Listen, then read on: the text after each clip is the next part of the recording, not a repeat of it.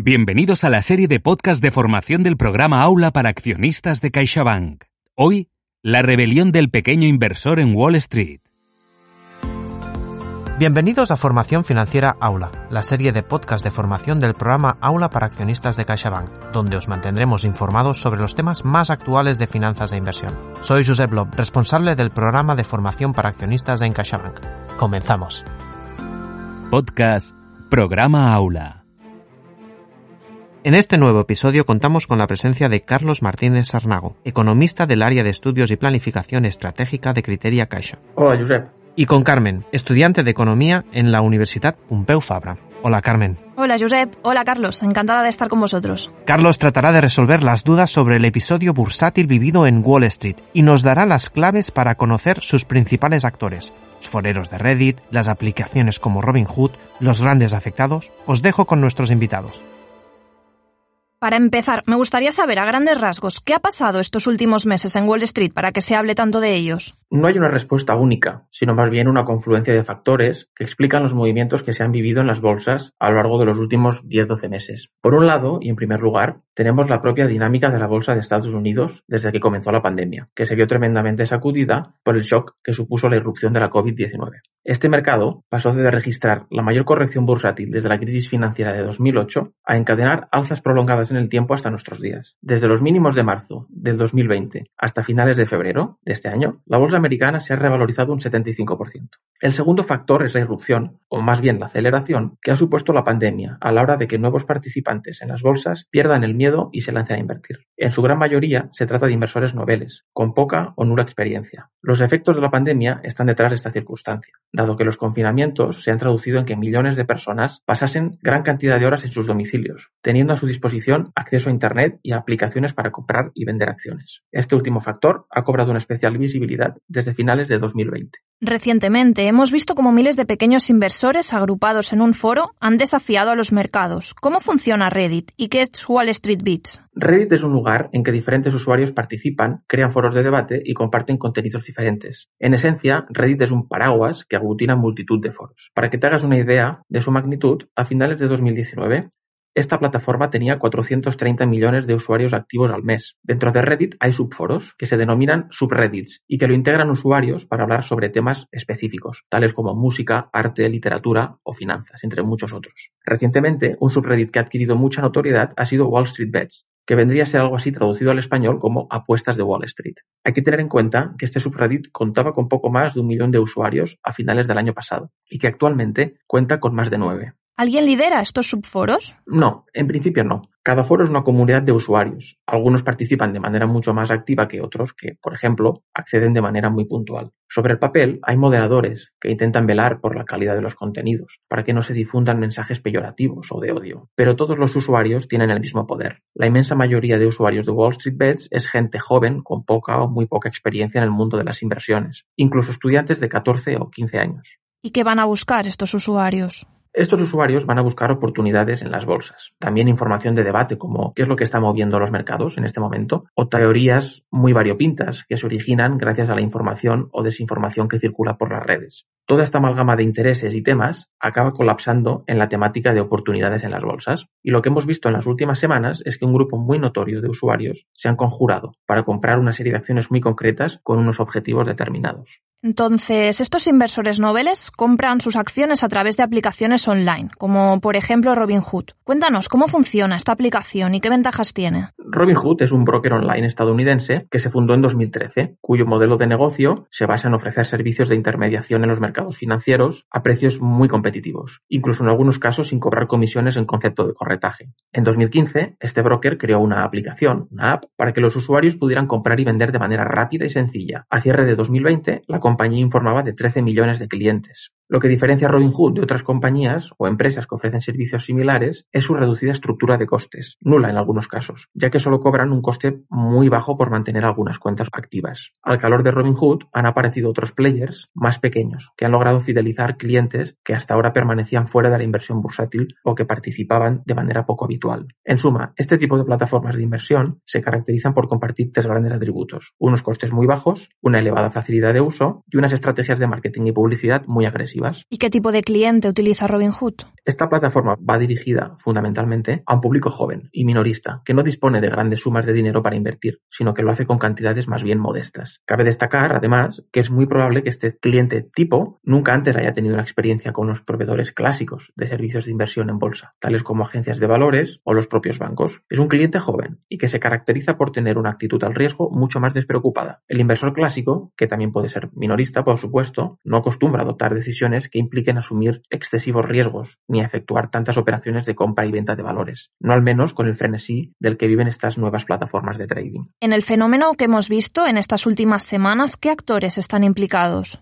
Fundamentalmente, podríamos resumirlo en tres. Por un lado, la nueva tipología de inversores minoristas noveles, que serían millennials y generación Z. Estaríamos hablando de aquella parte de la población nacida a principios de 1980 y a mediados de 1990, respectivamente. El segundo actor lo conforman las nuevas plataformas digitales de participación en los mercados financieros, que tienen una característica que las diferencia del resto, una estructura de costes muy bajos. Y por último, el tercer actor implicado son las acciones de las propias compañías que devienen objetivo de compra y venta de esta marea de nuevos inversores. Creo que también jugado un papel destacado en este episodio las denominadas inversiones en corto, ¿no? Si nos referimos al episodio que afectó a compañías muy concretas a finales de enero, efectivamente. Los inversores en corto acostumbran a ser inversores institucionales, como hedge funds y otros inversores sofisticados de gran tamaño, que mueven miles de millones e invierten con la expectativa de que el precio de un activo descienda. A grandes rasgos, las inversiones en corto son un tipo de estrategia que consisten en tomar prestado hoy un activo, venderlo al precio de mercado actual y retornarlo a su propietario original al cabo de un periodo de tiempo prefijado a un precio que se espera sea inferior al del inicio de la operación. Si este escenario se cumple, la venta en corto reportará beneficios. Por el contrario, si este escenario no se cumple y el precio del activo es superior al del inicio de la operación, la venta en corto generará pérdidas, que además pueden ser muy cuantiosas. En el episodio que nos atañe, las posiciones bajistas de algunos hedge funds se vieron cortocircuitadas por la compra masiva de estos foreros. Miles de ellos compraron de manera coordinada acciones de compañías como GameStop, AMC o BlackBerry, entre otras, lo que se tradujo en alzas vertiginosas en los precios de sus acciones. Y esto, a su vez, propició pérdidas millonarias para algunos de estos inversores que ostentaban posiciones cortas. ¿Por qué eligieron GameStop, BlackBerry y AMC estos usuarios para hacer su inversión? Bien, parece claro que la motivación estuvo vertebrada por tres grandes factores. Por un lado, este tipo de inversores querían revitalizar las acciones de estas empresas, que despertaban cierta nostalgia entre la población millennial. El caso de GameStop es paradigmático en este sentido. La empresa, en claro declive desde hace años, se dedica a vender y alquilar principalmente juegos de ordenador y de videoconsolas a través de sus tiendas físicas. Debido al declive de este tipo de negocio, la empresa viene presentando pérdidas desde hace tiempo. Sin embargo, este grupo de foreros se ha conjurado para hacer que las acciones recuperasen su vieja gloria. El segundo factor tiene que ver con la presencia de cierta voluntad de propinar escarmiento a los inversores institucionales tan sofisticados que ostentaban posiciones bajistas en estas empresas. En el imaginario colectivo de estos foreros, los inversores que representan el establishment de Wall Street, personificados en los hedge funds, son considerados como los principales responsables de la gran crisis financiera que sacudió al mundo en 2008. En este sentido, hay una voluntad de revancha o escarmiento por parte de este grupo de inversores noveles de generar grandes pérdidas a los inversores de gran tamaño. Por último, pero no por ello menos importante, figura la intención de obtener un rédito económico y de materializarlo de manera muy rápida. Como todo inversor, buscan obtener un beneficio. La diferencia crucial es que tratan de obtener ganancias muy abultadas a corto o muy corto plazo. De facto, estamos hablando de apuestas. Ya entiendo, pero ¿crees que hay cierta rebeldía en este movimiento inversor, una búsqueda de inversiones éticas? Desde mi punto de vista, hablar de inversión en este caso no refleja la naturaleza del episodio. Como digo, creo que sería más acertado hablar abiertamente de apuestas. La diferencia entre inversión y apuesta no es trivial,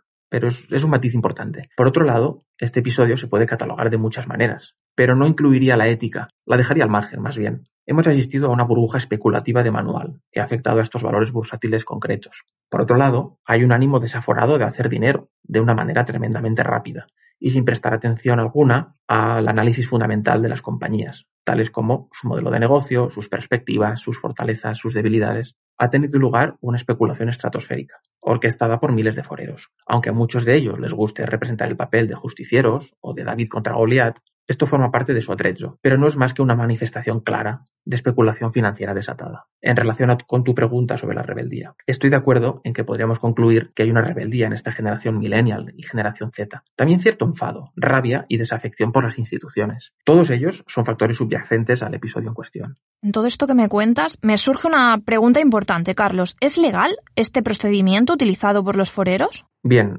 esta cuestión la tendrán que dirimir las autoridades supervisoras y judiciales estadounidenses. Debemos ser cautelosos a la hora de hacer este tipo de pronunciamientos. Por el momento, la SEC, que es el principal regulador del mercado bursátil americano, y el Comité de Servicios Financieros del Congreso de Estados Unidos han comenzado a estudiar y a abrir comisiones de investigación para analizar lo sucedido. Tratarán de dilucidar si hubo manipulación en el precio de estas acciones, así como si se difundió información falsa para afectar de manera material al precio de las mismas. Aunque en principio estas conductas serían constitutivas de delito, en la práctica demostrarlo es complejo, todavía más si tenemos en cuenta la idiosincrasia de este episodio, con el papel que han desempeñado las redes sociales y la presencia de decenas de millares de pequeños inversores. ¿Y cómo ha afectado a los inversores tradicionales esta iniciativa? Si nos referimos a la pura aparición de estos nuevos players como Robinhood o similares, no ha generado grandes dolores de cabeza a la inmensa mayoría de inversores tradicionales, al contrario de lo que podría parecer leyendo prensa, que habitualmente sobredimensiona los fenómenos de corte financiero. De hecho, cuantos más agentes participen en los mercados de valores, bajo ciertas circunstancias, mejor y más rico tenderá a ser el proceso de formación de los precios de los activos. Por tanto, la presencia de nuevos inversores es un fenómeno bienvenido, que no hay que temer, sin embargo, no es menos cierto que ha habido excepciones muy puntuales en sentido contrario. Como hemos explicado anteriormente, algunos inversores institucionales como hedge funds han salido mal parados, pero esto no ha sido algo generalizado, ni mucho menos, a pesar de su gran dimensión mediática. Y llevando el tema un poco más a lo tangible, ¿aconsejarías a pequeños inversores este tipo de acciones o los riesgos son demasiado altos? Definitivamente no se las recomendaría a un inversor minorista, pues están muy lejos de ser consideradas inversiones al uso, son apuestas. El riesgo es extremo. Funcionan con un enfoque parecido al de los videojuegos y al de los mercados de apuestas. En la jerga, a este fenómeno se le denomina la gamification de los mercados. Es muy importante que el inversor esté bien asesorado y que entienda a qué proyecto o inversión está dedicando parte de sus ahorros o de su patrimonio. Es un error invertir en movimientos que no entendemos, solo con el objetivo de obtener ganancias desorbitadas. Perseguir las mieles del éxito rápido y desmesurado acostumbra a tener consecuencias funestas para el inversor minorista. ¿Y había ocurrido este fenómeno con anterioridad? Podríamos decir que no es un fenómeno nuevo. Las burbujas especulativas han existido desde hace siglos. Para que nos hagamos una idea del ejemplo clásico, podemos hablar de las burbujas de los tulipanes en la Holanda del siglo XVII, de la de los mercados de acciones del Japón en los años 80 Estados Unidos a finales de los años 90, la famosa burbuja tecnológica, o la burbuja inmobiliaria en España, que afectó al país a principios del siglo XXI. Episodios especulativos los ha habido siempre. Lo que ha sucedido con estas compañías es otro ejemplo más de esta dinámica explosiva de precios que está sustentada en una especulación desaforada. Los factores que las generan y promueven difieren de unas burbujas a otras, pero el mecanismo que la sustenta es casi siempre el mismo, que el precio del activo siga aumentando sin ninguna relación con sus fundamentos y que se mantenga indefinidamente la expectativa de que el precio seguirá subiendo. La fiesta finaliza cuando no hay nuevos inversores dispuestos a entrar en el juego, de pagar sumas desorbitadas por adquirir estos activos. Entonces los precios se desmoronan de forma precipitada. ¿Y cuál ha sido el elemento diferencial de este episodio respecto a otros anteriores? Los usuarios aglutinados en redes sociales es el gran hecho diferencial. Las redes sociales y las plataformas de participación en los mercados, como Robinhood, foros de debate y encuentro, han posibilitado que estos inversores lleven a cabo estas acciones más o menos orquestadas. Además, como decíamos, el movimiento ha estado impregnado de cierta épica. Han adoptado la narrativa de David contra Goliat. En redes sociales, no solo Reddit, también en Twitter o Facebook y en algunos medios de comunicación, se ha difundido la narrativa de las clases populares contra el establishment. ¿Y cómo se pueden prevenir este tipo de movimientos?